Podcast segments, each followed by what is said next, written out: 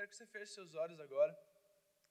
E nós vamos orar para que o Espírito Santo derrame algo especial para nós e que a semente do Espírito Santo venha frutificar no nosso coração. Amém? Jesus, obrigado por essa manhã. Muito obrigado, Jesus, porque o Senhor tem dado para a gente tempos e momentos incríveis, Pai.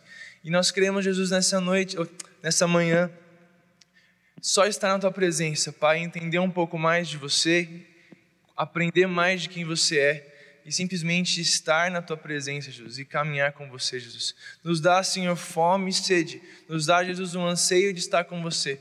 Nos dá, Jesus, uma vontade de viver ao seu lado cada vez mais. No nome de Jesus. Amém. Amém. Esses dias, é, como a maior parte da igreja já sabe, faz, faz mais ou menos um mês, já fez um mês, na verdade, segunda-feira passada que eu e a Camille casamos.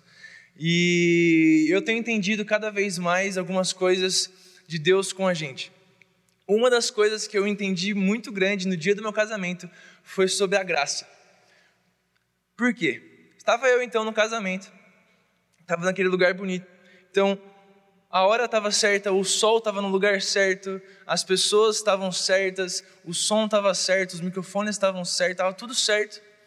E aí, quando eu vi a Camila entrando no casamento, Tava tudo muito certo, ela estava muito bonita. Aí eu comecei a chorar, e chorar, e chorar, e chorar, e não conseguia parar de chorar naquele casamento. E estava lá, e a hora, na hora que eu olhei para tudo aquilo, eu olhei assim e falei, cara, isso é a graça de Deus. Por quê? Eu não fiz nada para estar tá ali. Eu só era o noivo. E as pessoas sabem, normalmente o noivo realmente não faz nada. O noivo só faz, as, só está lá, porque a noiva resolve tudo. A Camille resolveu tudo do casamento. Eu não fiz nada naquele casamento. E todo mundo, nossa, Vitor, parabéns pelo casamento, foi lindo. Aí eu, obrigado. e eu olhei para aquilo e fiquei assim, tipo, maravilhado com Deus, porque eu não fiz nada. E era meu casamento, e eram as minhas coisas, a minha vida, e eu só olhava e ficava maravilhado de tipo, que lindo, que perfeito. E eu não fiz nada. E essa analogia que eu penso é muito sobre a graça de Deus, sobre a minha vida, sobre a sua vida. A graça de Deus, ela é algo que a gente recebe, mesmo sem ter merecido. Nós recebemos a graça mesmo sem pedir por nada, porque a graça já existia. Em Efésios 2, não precisa abrir, só presta atenção comigo. Efésios 2, 8, diz assim: Pois vocês são salvos pela graça, por meio da fé, e isso não vem de vocês, é dom de Deus não por obras, para que ninguém se glorie. Você está aqui na igreja hoje, e eu não sei se você percebeu, mas às vezes a gente acha que nós temos que chegar para Deus e por nós pedirmos para Deus algo, Ele vai dar para a gente de volta. Isso não é verdade. Quando eu e você nós estamos na igreja ou estamos na presença de Jesus, não é porque eu e você pedimos algo, mas Deus ele dá para a gente por livre e espontânea vontade. A gente fica pedindo muitas vezes: Deus me dá mais do seu amor, Deus me dá mais de você, Deus me dá mais. Mas a grande questão é que Deus, Jesus, já deu tudo para nós e aquilo que Ele é é suficiente. Quando nós pensamos, Deus me dá mais, na verdade nós temos que pedir, Jesus, me dá mais disponibilidade de receber o seu amor, porque o amor de Deus já é maior, o amor de Deus já é grande o suficiente. E Deus, então, Ele olha para mim e para você, Ele vira assim: Juninho, você é um nada, mas eu te dou graça. E você, com a graça, se torna tudo. Sabe, eu quero que você pense sobre a sua vida. Talvez antes de você conhecer Jesus, você podia ser considerado aquele cara, o Zé da esquina, o cara que não era nada. Mas quando você recebeu o Espírito Santo, recebeu Jesus, entre aspas, do nada, parece que você se tornou algo melhor. Ou do nada a tua depressão que você tinha, você parou de sentir. Os teus sentimentos tristes que você tinha, você parou de sentir. Tudo aquilo que na sua vida era um impeditivo de você crescer, você simplesmente parou ou está no processo de parar, porque Deus ele vem com nós e olha para mim, para você com graça. Ele olha para mim e fala: "Vitor, você olha para mim, eu nasci, olha isso. Eu nasci com 700 gramas, foi isso? Ah, achei que era menos, mas tudo bem. É, tudo bem, então errei. Enfim, eu nasci muito pequeno. E eu lembro do. Eu não lembro, né? Na verdade, me contam. Que eu tava. Que eu era recém-nascido, e normalmente você não lembra quando você é recém-nascido. Mas minha mãe conta a história de que eu estava lá no hospital e, meu pai fala que eu cabia na mão dele, que a mão do meu pai é um pouco grande. Espero que você nunca receba um, um, uma batida do meu pai, porque meu dói, viu? já recebi. Mas meu pai disse que eu era tão pequeno que cabia na mão dele. E aí minha mãe fala e meus pais falam que chegou uma mulher da igreja e disse para mim, assim, para mim, né, para meus pais dizendo para mim, ixi, não vai vingar, não vai crescer. E olha meu tamanho. Cara, eu tinha, eu tinha um casinho, eu mal cabia no carro. Tão, tão grande. E essa é a graça de Deus. Por mais que nós não tínhamos, quando nós olhamos para nós mesmos, nós não temos nós não temos condição, nós não temos nada favorável para que nós possamos vingar, mas a graça de Deus faz com que nós possamos vingar e realmente viver algo com Ele. Então, se você está aqui na igreja hoje, você viveu um momento de adoração aqui com o Hérito, liderando a adoração, não é porque você é bom o suficiente, mas é porque a graça de Deus, ela olha para você e fala: você sim, pela minha graça, você sim é bom e você precisa receber algo. Então, quando Jesus ele vem para nós e fala assim: Eu quero te dar um pouco do meu amor, eu quero que você sinta algo, eu quero que você viva algo, não é porque eu e você merecemos, mas é porque a graça de Deus, ela olha para mim e para você e nos dá isso. Como a gente leu na Bíblia, então, Efésios 2:8 diz que vocês, salvos pela graça, por meio da fé, isso não vem de vocês, é dom de Deus, não por obras para que ninguém se glorie. glorie. O que isso quer dizer? que não importa os trabalhos que você faça aqui na igreja, não importa o que você possa fazer na sua vida, não importa se você dá, você dá uma oferta para o teu irmão de 20 mil reais, não importa isso, você não é salvo por isso. Você nunca vai ser salvo pelas suas obras. Você nunca vai ser salvo pelo que você faz pelas forças das tuas mãos. Porque se fosse assim, Deus não seria tão poderoso, porque a salvação só vem de, do meio dele. Então é muito importante nós, como igreja, entendermos que eu posso fazer tudo, mas isso não muda quem eu sou perante a Deus. Se eu então dou o meu tudo para Deus, eu faço tudo que eu tenho, eu dou tudo para Ele, isso não tira quanto que eu sou amado, ou não aumenta o quanto eu sou amado, isso não diminui a graça, isso não aumenta a graça, a graça é a mesma. Então muitas vezes a gente fica em conflito, porque a gente acha que quanto mais a gente dá, mais a gente recebe, mas a gente já recebeu tudo de Deus porque o tudo de Deus é a salvação e a salvação veio por Jesus, porque Jesus morreu na cruz por mim e por você. Então, se você tem na sua cabeça algo pensando que Deus vai precisar dar mais para você porque eu recebo, preciso receber mais, você está completamente errado, porque você já recebeu tudo. A grande questão é que na nossa vida existem chaves que precisam ser viradas. E quando nós começamos a entregar tudo, é como se fosse patamares espirituais ou patamares que seja que são destravados na nossa vida. E aí sim, nós conseguimos receber algumas coisas. Não é porque Deus ama mais, Deus ama igual, mas nós, como seres humanos, temos condições, temos lugares para andar e aquilo que nós fazemos nos dá disponibilidade de chegar onde Deus quer, mas não aumenta o amor de Deus, porque a graça existe. A graça, quando, como o nome mesmo fala, a graça ela veio de graça. Então, se você recebeu o amor de Deus, não é porque você pediu, não é porque você levantou a mão um dia na igreja, mas é porque Deus simplesmente te deu e é de graça. A graça tem um, um, uma, umas duas palavras que ela define muito bem a graça. Ela quer dizer um favor que foi ou que é imerecido. Então, Deus te dá algo imerecido. Então, imagine que você recebe um, do nada, você chega Cara, eu espero muito fazer isso um dia, e um dia eu viro pro Marco, Marco, toma um carro, cara. Receba, um dia eu vou te dar, em nome de Jesus, cara, eu vou ter condição para fazer isso. Quando ele receber, ele vai ficar tipo, cara, mas por que você está fazendo isso? É a mesma coisa, sabe? Deus vira para você, Ele te dá a graça, te dá o amor dele. Não é porque você merece algo, mas é porque Ele simplesmente te dá porque Ele ama. E Ele simplesmente te dá. E aí então eu fico pensando sobre a graça e vejo como que a graça ela é importante.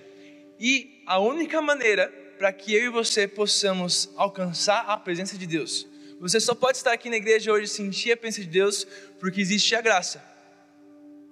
Presta atenção aqui comigo. A graça, você hoje entrar na presença de Deus só é possível porque a graça veio sobre a sua vida e então você pode entrar na presença de Deus. Então aquilo que nos leva à presença de Deus é a graça, porque pela graça nós somos salvos, não por obras, mas somos salvos pela graça. E por nós sermos salvos, nós temos condição de entrar na presença de Deus e ficar com Ele. Amém? Você concorda comigo? Você concorda comigo? Eu sei que está de manhã, mas vamos ficar junto que vai ficar bom o negócio. E então a graça ela pega e nos leva para a presença de Deus. Então, aquilo que você sente, aquilo que você vive, aquilo que você entra na presença de Deus no seu quarto, eu espero que você faça isso, mas no seu quarto, a presença de Deus, quando você está trancado no teu quarto, aquela presença vem sobre o seu coração, não é porque você é bom o suficiente pedir para Deus a presença dele vir, mas é porque a graça dele te alcança e, e a graça faz com que você viva com Deus. É somente pela graça, é somente porque Ele é bom. Não é porque eu sou bom, não é porque você é bom, não é porque você é inteligente, não é porque você ganha dinheiro, não é porque você é um bom marido, não é porque você é uma boa esposa, não é porque você é um bom filho, não é por aquilo que nós fazemos, é somente pela graça. E nós só podemos entrar na presença de Deus pela graça. Então, quando eu e você nós estamos na presença de Deus e a graça ela nos faz ter momentos incríveis. Essas coisas nos fazem entender que nós podemos ter acesso à presença de Deus. Na Bíblia, tem um trecho muito interessante, que é lá em Êxodo, onde diz que Moisés, ele estava em um lugar, e existia um lugar ali onde eles estavam, que era chamado a tenda da presença de Deus. E nesse lugar, Moisés entrava, e eu imagino na minha cabeça. Sabe quando a gente está aqui na igreja, a gente, às vezes o John, que está na sonoplastia, aperta a fumaça e esquece de tirar o dedo? E come, aí liga a luz e fica aquele, aquela coisa doida, você não consegue nem chegar ao pastor? Eu imagino isso, que entrava naquele lugar e a tenda da presença de Deus, era, a glória de Deus era tão presente, como se fosse cheio de fumaça, e ali estivesse a glória de Deus. E Moisés, por mais que era aquela época, era a época da lei, mas só é possível você estar na presença de Deus através da graça. Então, Moisés, ele vivia a presença de Deus ali naquele lugar, porque a graça de Deus estava lá, e junto com a graça vinha a glória, e junto com a glória estava a presença de Deus. E eu fico pensando sobre a minha vida, ou sobre a igreja. Eu lembro que em 2016 nós tivemos aqui na igreja um momento muito especial eu lembro que era mais ou menos agosto e o pastor virou falando para a igreja que nós íamos viver um tempo de jejum de 40 dias para o avivamento. Quem estava aqui, levanta a mão, só para saber. Uma boa parte das pessoas. Não sei se vocês lembram, mas aquele dia para mim foi um dos dias marcantes da nossa igreja. Eu lembro que nós estávamos no momento de adoração, eu lembro que eu estava ministrando adoração, e a presença de Jesus veio de uma forma sobrenatural, e o culto, lembro que o culto acabou, era mais de 11 horas da noite, e aquele dia foi como se fosse uma chave na nossa vida, como igreja. E então aquele dia marcou a minha vida, e eu quero que você se recorde agora na sua mente, qual foi o primeiro momento que você viveu a presença de Deus? Busca na sua memória. Quando foi aquele dia que você viveu a presença de Deus daquela forma que você não conseguiu ficar de pé, ou você não conseguiu ficar quieto, ou você não conseguiu ficar sem chorar, ou você não conseguiu ficar igual o Igor caído no chão todo domingo de noite? Cadê ele? É nós, mano, te amo. Sabe, a presença de Deus é tão forte que existem momentos, ou existem períodos, ou existem rotinas na presença de Deus que nós não conseguimos ficar de pé porque é tão forte. E essa presença de Deus, ela é muito real. E a presença de Deus na minha vida, ela vem em momentos incríveis. Eu lembro de um dia, também em 2016, onde foi o dia que eu recebi como se fosse uma pancada de Jesus no peito, eu caí no chão, e aquele dia foi um marco na minha vida. Depois daquele dia que eu tive um encontro com a presença de Deus, foi um start para minha vida. Então eu continuo falando, aquilo que nós vemos com a graça, que traz a presença, ela faz aquilo que não ia vingar, mas faz vingar sim, porque a presença de Jesus nos enche. Então as nossas tristezas, aquilo que a gente está mal, a gente está depressivo, a gente está triste, se nós irmos até Jesus, Ele é capaz de colocar o ao contrário no nosso coração. Não sei se você acredita isso comigo, mas eu acredito sim, porque o Espírito Santo é real. E todos os momentos que eu tive na minha vida de tristeza, quando eu busquei a Jesus, eu cheguei no meu quarto, eu fechei a porta e falei: Jesus, por favor, cara, me ajuda. Ele virou para mim e sempre me auxiliou. Não sei você, mas comigo eu tenho certeza que várias pessoas já viveram momentos assim com Jesus, porque Jesus é isso que Ele faz na nossa vida. E eu fico pensando um pouco sobre a nossa vida como nossos seres humanos. Não sei você, mas às vezes, ou a maior parte do meu tempo, eu olho para mim mesmo e eu olho assim e falo, cara, como eu sou desorganizado. Você que aí mora numa, você que é casado, se você deixa sua semana, sua casa uma semana sem arrumar, como que fica? Misericórdia mesmo. Eu vejo eu e a Camila, a gente deixa sem arrumar sexta, sábado, domingo, na segunda-feira, cara, tá impossível. E é engraçado de ver como que nós somos desorganizados. Eu imagino como se a nossa vida fosse uma grande linha, sabe, uma linha bem coisada, bagunçada. E Jesus pega essa linha e ele começa a puxar essa linha. E essa linha começa a ser esticada. E quando ela começa a ser esticada, ela começa a ficar reta e uma hora estica e fica totalmente alinhada.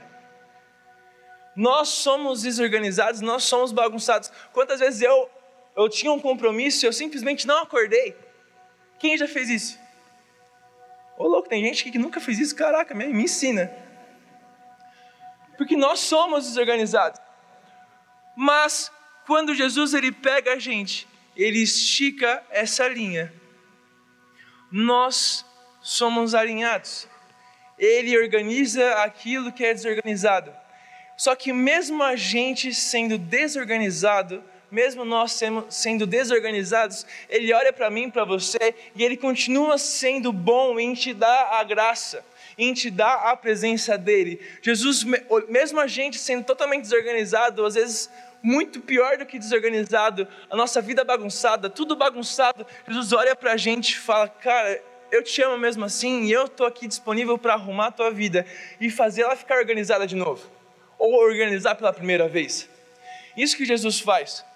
E aí então, quando nós começamos a viver momentos com Jesus, começamos a ser organizados com Ele, é como se, quando nós somos puxados, imagine como se você realmente fosse uma linha e tivesse tudo muito junto, muito bagunçado, e você começasse a ser puxado, algumas horas, alguns nós iam dar um aperto, depois iam soltar. E assim imagina a nossa vida, quando nós somos puxados por Jesus, a nossa linha às vezes dói.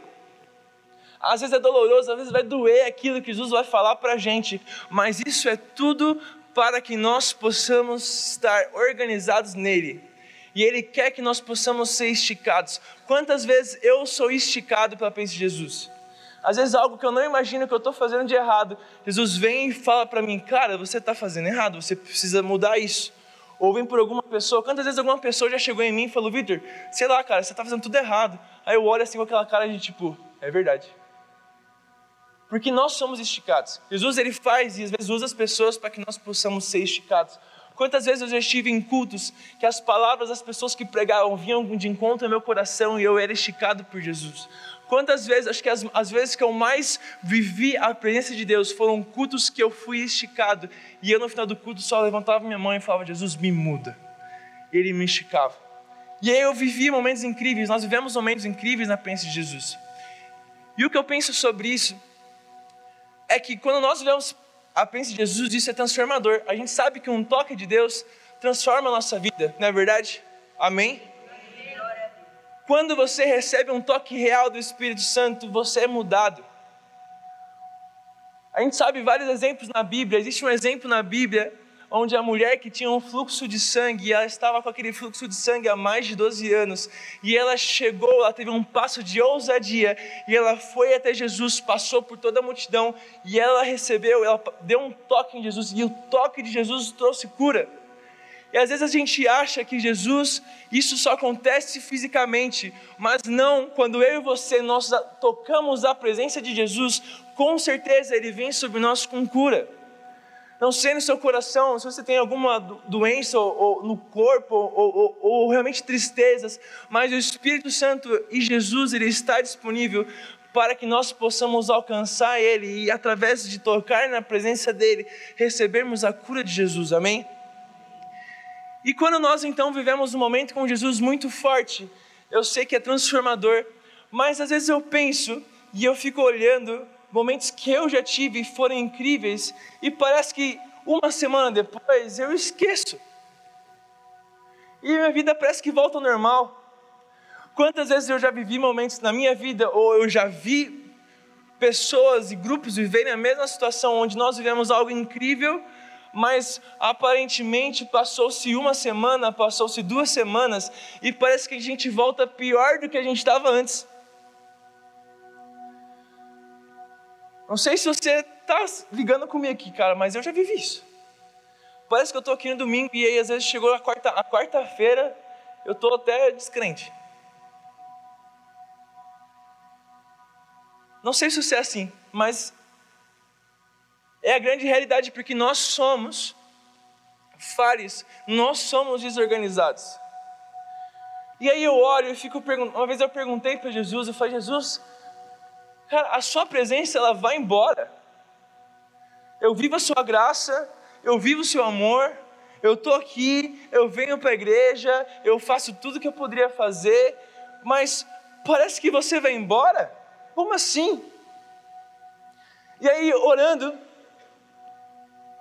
perguntando para Jesus, perguntando para o Espírito Santo, ele simplesmente me deu uma chave que eu vejo que é muito importante para a nossa igreja, para a nossa vida espiritual.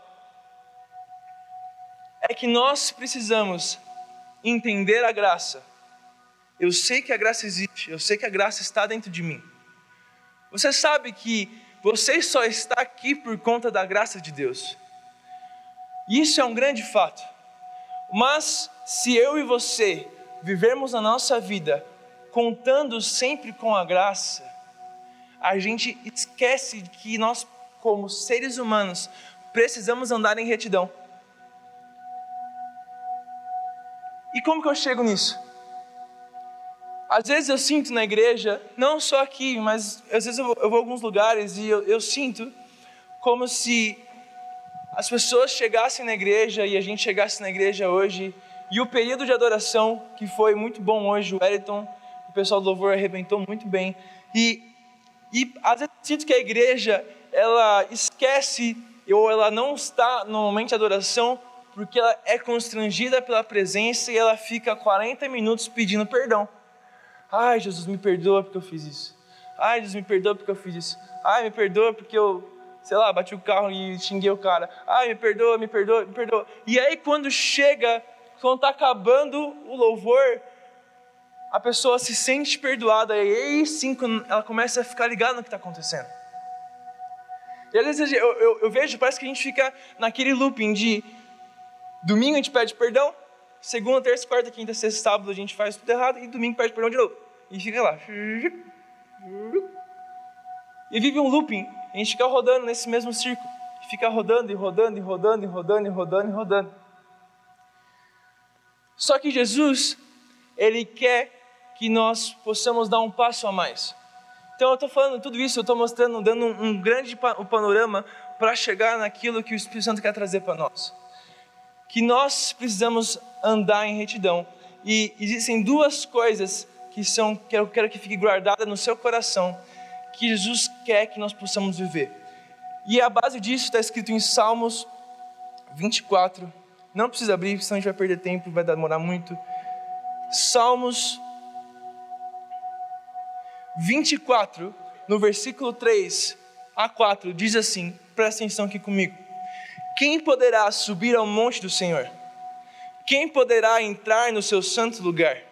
Aquele que tem as mãos limpas e o coração puro, que não recorre aos ídolos nem jura por, falso, por deuses falsos. Aqui, Davi, o salmista, um homem que foi conhecido como o homem segundo o coração de Deus, ele virou e escreveu: Quem subirá ao santo lugar? Quem subirá aonde você está? Quem subirá ao Altíssimo, ao Santíssimo? Quem subirá a esse lugar? Somente as pessoas que, que têm mãos limpas e um coração puro. Mãos limpas e um coração puro. Mãos limpas e coração puro e é isso aí. O salmista fala para nós: se você quer entrar no santo lugar, se você quer entrar e permanecer na presença de Jesus, não basta apenas você estar, mas você precisa ter mãos limpas e um coração puro. E se você pega aí lê na Bíblia também, Também em Salmos, no versículo, capítulo 1, no versículo 1, diz assim, ó: Como é feliz aquele que não segue o conselho dos ímpios, não imita a conduta dos pecadores, nem se assenta na roda dos zombadores. Ao contrário, sua satisfação está na lei do Senhor, e nessa lei medita dia e noite.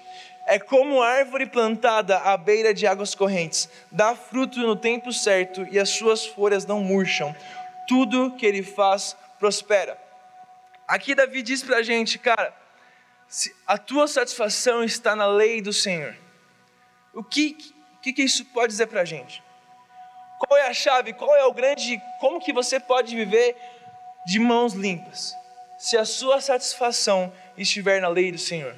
Quando você pega a tua Bíblia, você vai para o teu quarto, você fecha a porta ou você entra no teu carro e você está sozinho, no lugar que ninguém te vê, e você começa a buscar Jesus, você começa a orar, ou você começa a ler a Bíblia, você começa a entrar na presença de Jesus, essa satisfação vem dele e a nossa satisfação deve estar nisso. E se eu e você nós estamos satisfeitos em Jesus, as nossas mãos começam a ser limpas e todas as nossas atitudes começam a ser atitudes puras. Não sei se você já percebeu, mas quando você começa a andar com Jesus, aparentemente você começa a fazer coisas e tomar atitudes que você não tomaria. Esses dias eu estava no trânsito e voltando do trabalho, e cara, eu acho que eu nunca, nunca tinha acontecido isso comigo. Eu estava num lugar e pensa Trans São Paulo, às 6 horas da tarde, centro de São Paulo, é o caos. E ele tava lá com o meu carro eu fui dar aquela, aquela entradinha assim, sabe?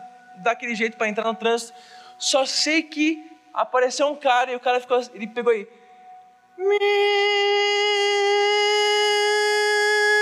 Ele ficou tanto tempo buzinando que eu nem achava que era mais comigo. Ele ficou lá, buzinando, buzinando, buzinando, e eu, tipo, fechei o vidro, como se fosse me esconder, sabe? Subiu o vidro. Beleza, cara. E aí ele passou pra mim, eu lembro, o cara tava, sei lá, tava endemoniado, mano. Ele virou assim, seu filho da... Cara, ele começou a xingar, chegou minha mãe, meu pai, meu tio, minha irmã, meu, meu, meu bisneto. Ele xingou todo mundo. Cara, sabe, deu aquela raiva por dentro, cara por dentro, sabe, sabe quando começa a queimar, você começa a ficar quente? Começou a ficar quente e comecei a ficar com uma raiva. Graças a Deus, sabe qual foi a minha resposta? Cara, por dentro eu tava, seu filho. Mas eu só fiz assim, cara. Eu só fiz assim, cara. E aí ele olhou assim, tipo, ele ficou sem resposta, sabe? Ficou tipo, e eu, sai, em nome de Jesus. e aí depois que passou, e comecei a passar a raiva que eu estava sentindo aquele cara, eu comecei a falar, Deus, obrigado porque você tem me ajudado a ficar calmo. Você tem me ajudado a ser assim. E é engraçado ver que o tempo vai passando e, e faz um, vai, vai dar um mês agora que eu e a Camila a gente está morando junto. E uh, meus pais sabem, a Camille sabe, que quando eu chego, então, por causa desse trânsito que me, me atormenta todo dia, eu chego em casa, cara, muito nervoso. E aí, normalmente, eu não quero falar com ninguém, cara. E aí, então, agora que a gente está morando junto, eu, eu, eu, eu estou chegando em casa, eu... Oi, amor, tudo bem? cara, porque isso não é por mim. Mas a gente não é perfeito. Eu quero que você nunca chegue na igreja e ache que o pregador que está falando ele é perfeito, ele é uma pessoa comum. Mas a grande questão é que quando nós começamos a andar com Jesus e nós começamos a ter nosso prazer na lei do Senhor e meditar nela dia e noite, as nossas atitudes começam a ser atitudes de mãos limpas. Então, se você começa a ter mãos limpas, talvez você vai ter atitudes que você nunca teria. Chega alguma coisa no teu trabalho e você recebe aquele e-mail e você, hum, daquela raiva também, você, cara, calma. ou você, na sua família, o seu pai, tua mãe te irrita, ou teu filho está te irritando, cara, você vai ficar calmo. E as tuas atitudes vão ser atitudes de mãos limpas. E aí, beleza. Então, das duas coisas, de mãos limpas e corações puros, aí você já consegue a grande metade. Com sua satisfação no Senhor, você começa a caminhar então com as mãos limpas. E aí falta o segundo passo coração puro. E aí na Bíblia fala, em Mateus, no capítulo 5, diz assim, versículo 8: Bem-aventurado os puros de coração, pois verão a Deus. Jesus disse: Abençoados ou bem-aventurados são os homens, as mulheres, as pessoas que são puros de coração, porque verão a Deus. E eu encaro isso como uma promessa, basicamente dizendo assim: se você for puro de coração, você verá a Deus. Quem quer ver Deus aqui? Amém? Se você quer estar com Deus, estar na presença dEle, a grande chave é você ser puro de coração. E como que eu sou puro de coração? Como você vai virar e falar, sei lá, cara, o que, que você faz? Como você consegue ser puro de coração? Deus, me ajuda. Pega o meu coração e me limpa. Pega quem eu sou e me limpa, me faz meu coração puro. E aí então, quando nós começamos a caminhar com dois, as duas coisas, mãos limpas e coração puro, é onde nós somos transformados. Porque, presta atenção aqui comigo. Se eu sou uma pessoa que ando com mãos limpas, e eu faço boas obras, eu faço coisas boas, a minha tendência por eu ser um ser humano é de que eu possa mergulhar disso. Às vezes você vai estar fazendo coisas na igreja, você vai estar trabalhando, vai dando o seu melhor, você está fazendo tudo o que você pode fazer, você está tendo atitudes incríveis, e aí você acha que você está com as suas mãos limpas, e aí o que vem sobre o seu coração, nossa, eu sou top porque eu estou com as minhas mãos limpas. Mas, se eu estou também com o coração puro, um coração puro não deixa com que eu possa mergulhar. Se eu tenho mãos limpas e um coração puro, quando eu olho para as minhas mãos e fico feliz por estar com mãos limpas, o meu coração puro não deixa com que eu possa mergulhar, e aí sim eu consigo entrar na presença de Jesus e alcançar o lugar do santo lugar. Então, quando você vir aqui na igreja, e eu, eu, dei, eu dei o exemplo hoje de manhã, eu acho muito louco, eu admiro muito Daniel, levanta a mão, Dani. Cara, esse cara é zica, sabe por quê? Ele falou para mim um dia assim: Ó, oh, não estou trabalhando, e, e, enquanto não trabalho, não consigo emprego, agora ele conseguiu, mas enquanto não consigo emprego, eu vou passar as oito horas que eu estaria lá, eu vou passar buscando a Jesus. Não é isso que você fez? E como que o Daniel chega na igreja? O Daniel chega assim, ó. E aí você fala com ele, ele fala tipo, boa noite. Porque ele está cheio o Daniel, eu tenho certeza que ele chega aqui na igreja, não precisa pedir perdão. Ele já pediu faz tempo. E ele chega aqui já tipo. Ah! Porque já está caminhando com Jesus, já está caminhando com mãos limpas e um coração puro. E quando nós estamos assim, quando nós chegamos à presença de Deus, ou chegamos na igreja, imagine comigo, imagine que se fosse assim. Você chega aqui, você chega todo zoado, você vai ficar pedindo, Deus, por favor, me perdoa, me perdoa, me perdoa, me dá sua presença, você vai ficar meia hora falando isso. Mas se você já está caminhando com o coração limpo, mãos limpas e coração puro, eu imagino como se Deus olhasse para você assim e falar: Ah, moleque, ele chegou na igreja. Sabe? E eu olho assim, na Bíblia fala que a natureza ela guarda com expectativa a manifestação dos filhos de Deus. E os filhos de Deus precisam estar andando em retidão com Jesus. Então, cara, eu quero que você pense nessa noite e entenda que para que eu possa alcançar um patamar com Jesus um pouco maior daquilo que eu já estou, ou realmente começar do zero e ter um relacionamento com Jesus e ser tão feliz como nós somos com Jesus, você precisa caminhar com o coração limpo, coração puro e mãos limpas. Essa é a única chave. Você entende que você é salvo pela graça e isso não vem de você. Você sabe disso mas para que nós possamos não viver de altos e baixos, viver uma vida na montanha russa de dias incríveis ou dias muito ruins e estabilizar a nossa vida, é, nós precisamos ter um coração limpo e, desculpa, um coração puro e mãos limpas. Também em Salmos 51 diz assim: Cria em mim um coração puro, ó Deus, e renova dentro de mim um espírito estável não me expulses da tua presença, nem tires de mim o teu Santo Espírito. Devolve-me a alegria da tua salvação e sustenta-me com um espírito pronto a obedecer. Nesse versículo aqui a gente vê Davi, o salmista, ele fala: Deus, cria em mim um coração puro e renova dentro de mim um espírito estável. Como eu falei, Davi, ele foi conhecido como homem segundo o coração de Deus. E ele está na Bíblia. Olha que grande isso. Davi foi um cara grande.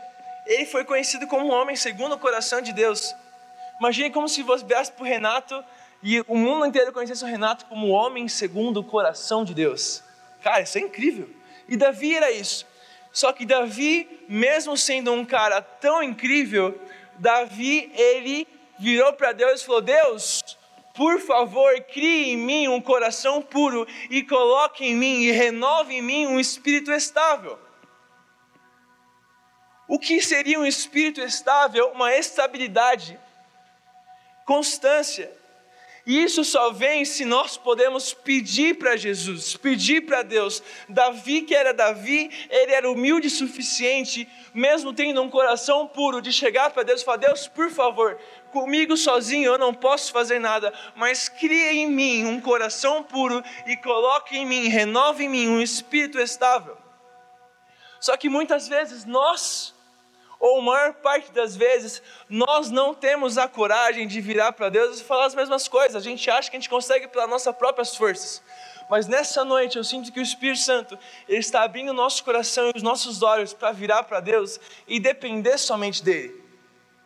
Virar para Deus e falar: Deus, eu, por minhas próprias forças eu nunca vou entender a graça pelas minhas próprias forças eu nunca vou conseguir viver algo na tua presença. Para minhas próprias forças eu nunca vou ter uma mão limpa. Com minhas próprias forças eu nunca vou ter um coração puro. Mas crie em mim, ó Deus, um coração puro e coloque em mim um coração estável. Amém? Não sei se seu coração está vindo junto com o meu, mas Jesus ele quer que nós possamos viver isso. E quando nós vivermos um coração puro, uma mão limpa, um espírito estável, eu tenho certeza que nós iremos alcançar um nível maior espiritualmente. Eu não quero que você viva a sua vida sempre chegando nos lugares e contando com a graça de Deus para que você possa viver algo mas a graça já está dentro de mim, já está dentro de você, ela já é real. E se você se não fosse pela graça, você não estaria nem respirando agora. Mas nós precisamos andar em retidão e a retidão vai nos trazer para um patamar um pouco maior ou muito maior, o santo lugar. Então as experiências que você já viveu com Deus não irão ser comparadas com aquilo que você pode viver se você tiver mãos limpas e um coração puro. Aquilo que você já viveu pode ser 1% daquilo que você pode ainda viver. Porque quando nós estamos em coração puro e mãos limpas, nós podemos entrar e habitar o santo lugar com Ele. E Ele está disponível para nós.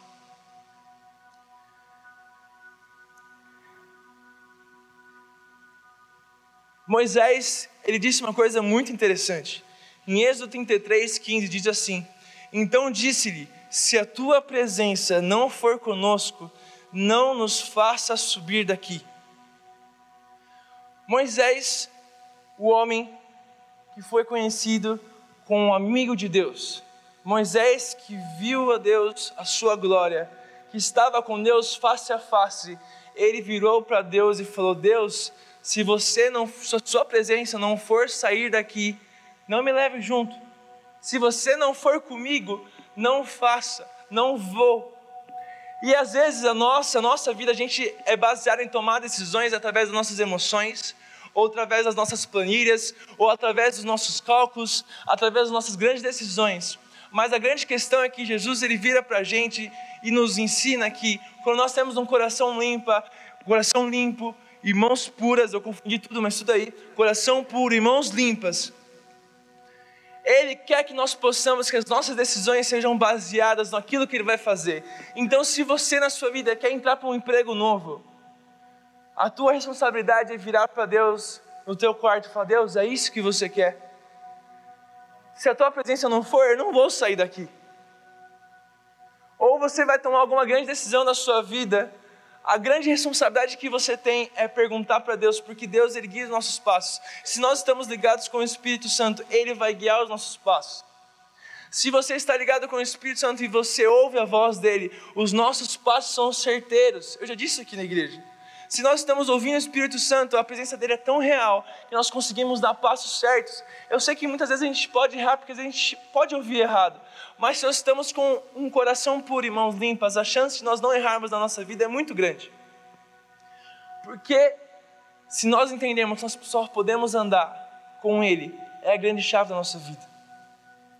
Sabe, eu, eu sempre, antes da gente casar, eu Camille, a gente, eu sempre olhava e às vezes a gente ficava, a gente conversava e ficava com medo, tipo, será que é isso mesmo?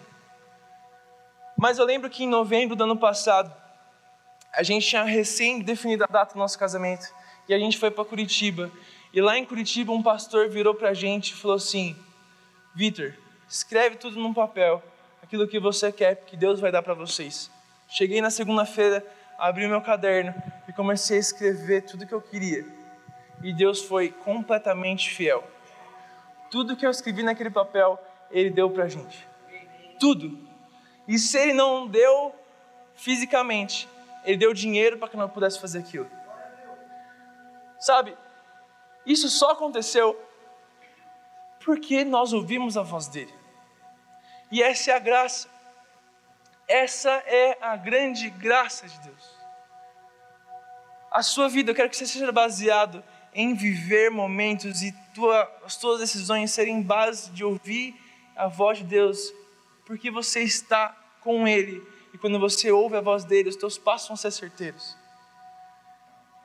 Eu poderia ter tomado decisões no passado que nunca me fariam viver o que eu vivo hoje. A gente sabe isso, que gente, as nossas decisões são muito importantes. E se nós tomarmos nossas decisões em base ao que Jesus tem para nós, cara, a nossa vida vai ser incrível. Lógico, nós temos nossos problemas, nunca vai ser 100% incrível, mas com o propósito de Deus ela se torna incrível. E quando nós então começamos a viver com Deus e temos a grande presença dele em nós, nós começamos a crescer. Só que quando nós começamos a crescer com o coração puro e mãos limpas, o crescimento ele é para baixo, é raiz. Só que pensa comigo, pensa numa árvore. Quando uma árvore começa a crescer e a raiz dela começa a ser enfincada no solo, ninguém vê. Ninguém vê um crescimento de uma árvore que pode demorar anos crescendo para baixo. Só vê quando começa a crescer para cima. Só que, infelizmente, às vezes a gente fica tão frustrado em estar crescendo para baixo, porque a gente gosta e o nosso ego quer ser inflado, a gente quer crescer para cima.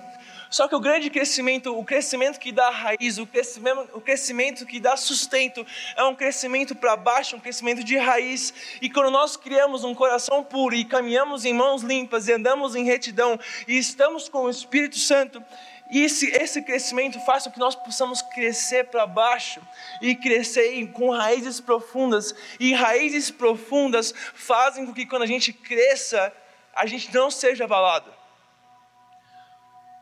Imagina uma árvore com uma raiz muito forte e se recorde da chuva que a gente teve aqui há uns meses atrás. A árvore não vai cair.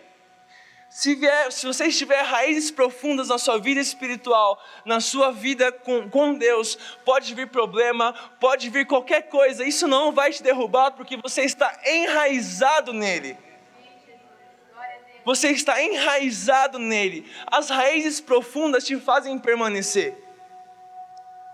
Não é eu amo vídeo no YouTube, eu amo pregação no YouTube, eu amo aquilo que a internet dá pra gente, mas isso não vai nos trazer raízes profundas. O que nos traz raiz profunda é ajoelhar no nosso quarto e buscar Jesus e ter um coração puro e mãos limpas. Isso faz que nós, que nós possamos ter crescimento profundo. E quando nós crescemos profundo, às vezes não é no tempo que a gente quer, a gente fica triste porque não é do jeito que a gente quer. E assim como o Brian, ele falou na semana passada, no sábado, Igreja Jardim, onde as coisas crescem, não é onde as coisas crescem do nada, mas é onde no jardim as coisas crescem devagar, mas sustentadas pelo Espírito Santo. Amém. Não sei se você está aqui hoje, você está aqui na igreja há um ano e você está olhando para você você fica frustrado porque, cara, eu não estou crescendo. Mas comece a olhar nas tuas pequenas atitudes, os teus pensamentos. Isso é crescimento profundo. E um crescimento profundo enraizado dá fruto no tempo certo. Se você pegar a Bíblia e você ler o seguinte, deixa eu achar o versículo que eu perdi aqui. Salmos 1, 1, lendo de novo. Como é feliz aquele que não segue o conselho dos ímpios, não imita a conduta dos pecadores, nem se assenta na roda dos zombadores. Ao contrário, sua satisfação está na lei do Senhor, e nessa lei medita dia e noite. É como árvore plantada à beira de águas correntes, dá fruto no tempo certo, e as suas folhas não murcham tudo o que ele faz prospera. Se você for uma árvore plantada em beiras correntes, você não vai precisar de água, porque a água passa o tempo inteiro. E quem é a fonte é Jesus.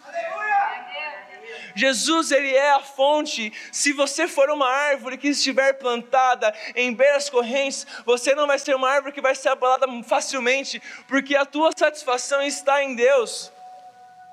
Pode vir problema, pode vir falta de dinheiro, pode vir problema no casamento, pode vir tudo, mas se nós estivermos enraizados nele, nós não seremos abalados. Foca nisso.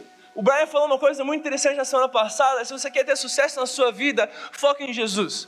Se você quer ter uma família saudável, foque em Jesus. Se você quer ter uma vida espiritual boa, foque em Jesus. Se você quer ter um emprego bom, a sua vida financeira boa, foque em Jesus. Jesus, Ele é o centro. Jesus é aquilo que dá para gente um rio onde não acaba, um rio de água viva que nos sustenta. Jesus é a nossa fonte. E aí Ele é uma fonte inesgotável. Ele é a fonte inesgotável. Ele, Jesus, é a fonte inesgotável. E quando nós conseguimos ouvir a voz de Jesus, ouvir a voz do Espírito Santo, quando eu e você estamos caminhando em mãos limpas, coração puro, sabemos que não depende de nós, depende dele. Nós oramos para ele falamos: Jesus, coloque em nós isso. Ele vai começar a nos dar chaves para nossas vidas. E eu falei isso de manhã e foi muito glória a Deus por isso, porque chegou um testemunho depois do culto do irmão que falou: Vitor, Hoje foi confirmação e o Espírito Santo me deu uma ideia de negócio muito louca. Isso é o que o Espírito Santo faz. Quando nós estamos ligados com Ele, a nossa vida é mudada. Aquilo que não vingava, vinga, agora vinga. Não sei se você se enxerga às vezes triste porque você não está dando certo. Cara, calma. Cresce para baixo. Cresce para baixo. Foca em Jesus. Porque a árvore vai dar fruto no tempo certo a árvore vai dar fruto no tempo certo. E eu estou falando isso porque eu estou falando para mim mesmo, porque às vezes eu sou ansioso. Às vezes não, sempre eu sou ansioso. Eu quero as coisas para ontem, a nossa geração é assim. A gente vê e se compara às vezes na internet, a gente está no nosso trabalho e vê a foto do outro na praia, a gente fica tipo, nossa, como eu queria estar na praia. A gente se compara. A nossa vida ela é feita de comparação, infelizmente. E isso nos traz uma ansiedade de queremos viver coisas, coisas muito rápido. Só que o crescimento no processo de Jesus é a grande coisa. Os processos que Jesus traz para nós são coisas maravilhosas. Eu, eu às vezes, eu, um dia, como ano passado, Jesus falou para mim, Vitor, esse ano vai ser um ano de mais processos. E realmente foi. 2018 foi um ano que eu vivi muitos processos. Mas se eu pudesse voltar um tempo, eu viveria tudo de novo, porque foi muito bom. Doeu, doeu. Chorei, chorei. Fiquei mal, fiquei mal. Mas eu só sou hoje aquilo que eu sou, porque eu vivi processos e crescimento para baixo. Então eu quero que você saia daqui nessa noite com o anseio de viver com Jesus, com coração puro e mãos limpas, e entender que a graça nos faz viver isso. A graça nos faz viver isso. Não é por seu mérito, não é por meu mérito, não é por mérito de ninguém. É porque Deus nos dá a oportunidade de vermos com Ele. E se você quer viver uma plenitude de Deus ainda maior, se você quer tentar diminuir a tua inconstância, você vai ter que virar para Jesus nessa noite e falar: Jesus, por favor, crie em mim um coração puro e coloque em mim um espírito estável. Eu quero pedir para o louvor subir aqui. Jesus é muito bom. Jesus ele é muito bom. A nossa felicidade, a satisfação na nossa vida tem sido nele. Eu fico muito feliz de entender isso. E eu quero que, que nessa noite,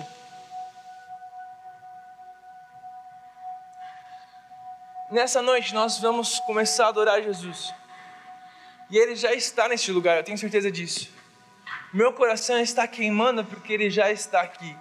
E nós vamos entrar em um lugar mais alto na presença dEle. Não sei se o seu coração está queimando como o meu, mas eu quero, amém? Eu quero nessa noite, com um coração puro, mãos limpas, entrar na presença dEle. Quero que você se coloque de pé nesse momento.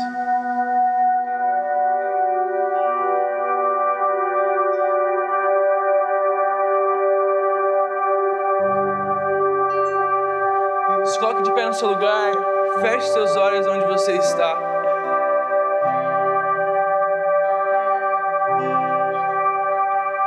Quero que você estenda suas mãos como se estivesse recebendo um grande presente. E antes de tudo, comece a falar: Jesus, limpa as minhas mãos.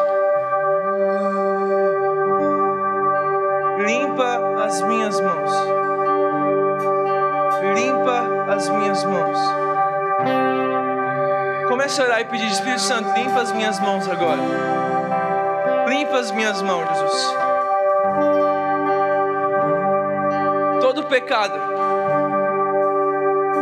toda frustração da nossa vida que sujou as nossas mãos no decorrer dos anos, nessa noite o Espírito Santo está passando por cada um de nós, está limpando as suas mãos. Você pode estar aí no seu lugar e você pode estar olhando para você mesmo e falar: Cara, eu, eu não vou conseguir limpar as minhas mãos, eu sou muito pecador. Olha o que eu fiz, olha o que eu fiz no meu passado, olha o que eu fiz. Não, essa é uma mentira de Satanás. E Jesus ele está disponível para pegar você e limpar as tuas mãos nessa noite.